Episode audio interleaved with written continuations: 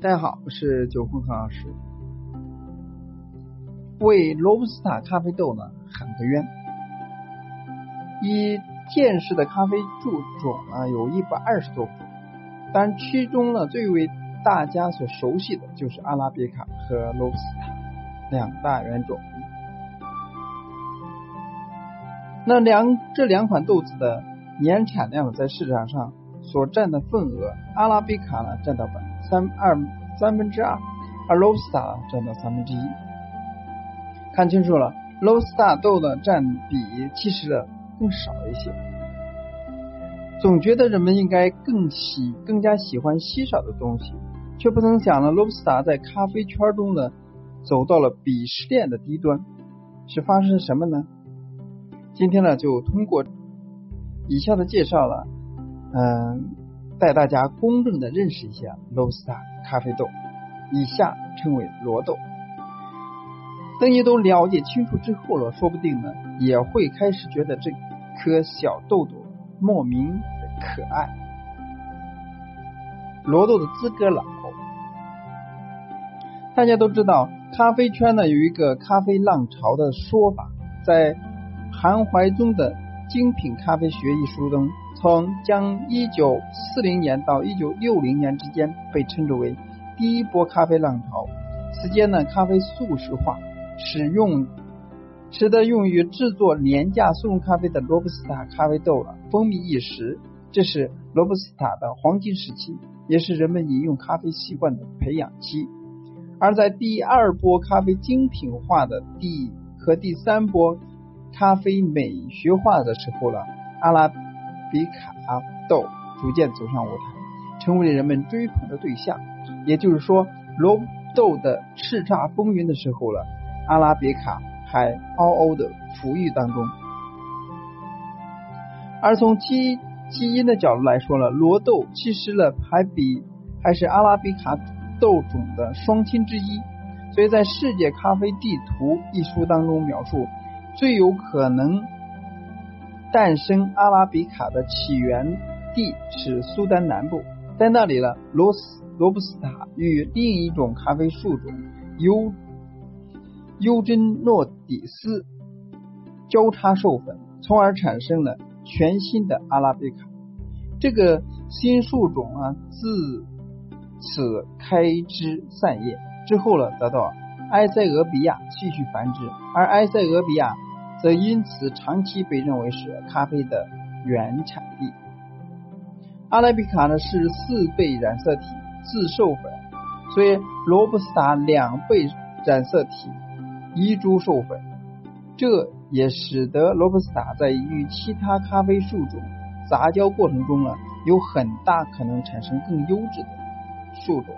所以这对于一直担心咖啡树种被某一种疾病全面。击垮的咖啡生长参与者，在之爱咖啡的全人类来说意义重大。还有就是说，罗豆呢，咖啡因含量高。人们最开始喝咖啡是因为其提醒提神醒脑的神奇功效。彼此，为使呢，二战时期的战士在战场上白天与敌人抗战，那晚上呢行军赶路。能睡觉的时间呢非常少，而在炮火连天当中呢，一个打盹可能就会丧失生命。所以，咖啡不仅仅是饮品，也是生命的一层保障。不夸张，等量咖啡豆呢，罗豆的咖啡因含量呢，约为阿拉比卡两倍还要多。如果说将咖啡因的作用看成是一种药品的的话呢，是特效药。神奇的是，这个特效药的罗豆的价格呢，还比普通效果的阿拉比卡更便宜。需要更多的咖啡因的时候了，你选谁呢？当然，不得不说，过多摄取咖啡因会造成心脏负担。当下的人们已经不需要时时刻刻提醒，像猫头鹰一样来保障生命安全的程度去摄取咖啡因了。那么人们呢更愿意来点带咖啡因但又不太多的咖啡，就像来点嗯度数不太高的清酒一样，调节一下情绪即可。但请记住，咖啡因含量高并不是罗豆的特点，而是它的不是它的缺点，而是它的特点。还有就是罗豆了更容易栽种。相对于阿拉比卡的娇生惯养，那么罗豆的生存条件呢随意的多了。海拔二百到八百米低地，二十四到二十九度都能够活着，降水量也没有啥要求。最重要的是抗病虫能力更强。所以在物竞天择的前提下，罗豆很明显会生存的更长时间，被胎叶球妈妈更久的保存下来。所以突然觉得，这一万一喝不惯罗豆的人，将来只能喝罗豆，怎么搞？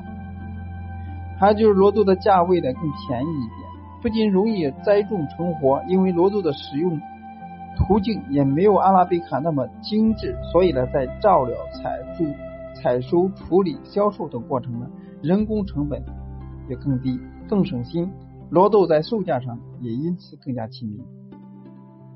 售价便宜是非常重要的特点，也是优点。尤其是在咖啡饮用习惯普及的过程中，更低的接触门槛可以吸引更多完全不解咖啡的人来尝试。虽然这可能会让人们对咖啡风味的理解有所偏颇，但是我们一步一步来嘛。还有就是罗豆的重要商业用途。很多宝宝听到某家咖啡馆使用罗豆，就觉得大惊失色、心生鄙夷，这是不对的。与罗豆相对应的阿拉比卡豆，其中呢只有百分之十左右的豆子能称得上精品咖啡豆，而罗豆呢也是有等级之分的。也就是说，好的罗豆呢完全有可能比差的阿拉比卡更棒。对于我们来说，得的得看豆子是怎么使用啊。比较差的罗豆呢，会用来制作成速溶咖啡，或者说是液体罐装咖啡。这仍然是当下非常多饮用咖啡的重要方式。一包一两元的速溶咖啡，正是需要罗豆的支撑，才能普遍整个咖啡需求市场。品质较高的罗豆呢，会在意式咖啡馆中登场。意式拼配豆当中，绝大多数咖啡馆都会选择掺入罗豆的拼配豆。掺多少就取决于老板自己的考虑了。不仅可以降低咖啡馆的运营成本，提供价格更加亲民的法咖啡，也能够在罗豆的帮助下展现更多的油脂状态，获得更加醇厚顺滑的 creamer。所以意式浓缩咖啡液表面的那层油脂。那罗豆的品质的高低又是如何鉴别的呢？大家都了解到。呃，泰摩家有一个一位 Q 丽娜，这是针对阿拉比卡精品咖啡豆所颁发的证书。那么他们对阿拉比卡咖啡豆的评评测，可以决定阿拉比卡的等级。那相对应的罗豆也有自己的 Q，称之为 QR Grander。最近就有相关的课程在一些呃咖啡学院平台上推广，近期呢会有考试，感兴趣的。可以去搜搜看看，还有就罗豆了不得不提的风味特征。虽然呃在以上都在夸罗豆，但是呢，它依然绕不开它渐渐被鄙视的原因，就是罗豆的特殊风味。罗豆风味描述里面会有一些不应该出现饮品当中的词汇，比如说木质感、橡胶味、涩苦等等。而为了掩盖本身不是很好的风味，罗豆的烘焙会偏深，所以呢，大部分人感到的罗豆风味就是非常苦。星巴克所使用意式拼配咖啡豆所传递的浓浓苦味，也培养了一大批对咖啡风味认识就是苦。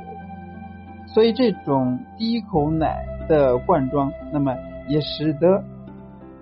即使是在精品咖啡的受众里面，喜欢苦咖啡、不喜欢酸咖啡的人群占很大比例。然而，之所以称之为特殊风味，而不是说是缺点，是因为呃入口的东西的，无论是食物还是饮品，人们对风味的喜好都是不同的。精品咖啡中，我们能够在一杯简单手冲中感受到花香、果香、柑橘、魔力、蜂蜜、坚果、红茶等等的风味，奇妙的风味组合，这是它的迷人之处。但是不那么精品的罗豆中，我们通过合适的处理方式，比如使用意式咖啡机，也能够感受到自己喜欢和接受的风味，那便是好的了。不强求大家都一样，正因为不一样，那么世界才丰富多彩。所以，通常以上对罗豆的介绍呢，使大家更加详细的了解一下罗豆和阿拉比卡相比来说，它也有它的特点和优势。今天呢就到这里，下次再见。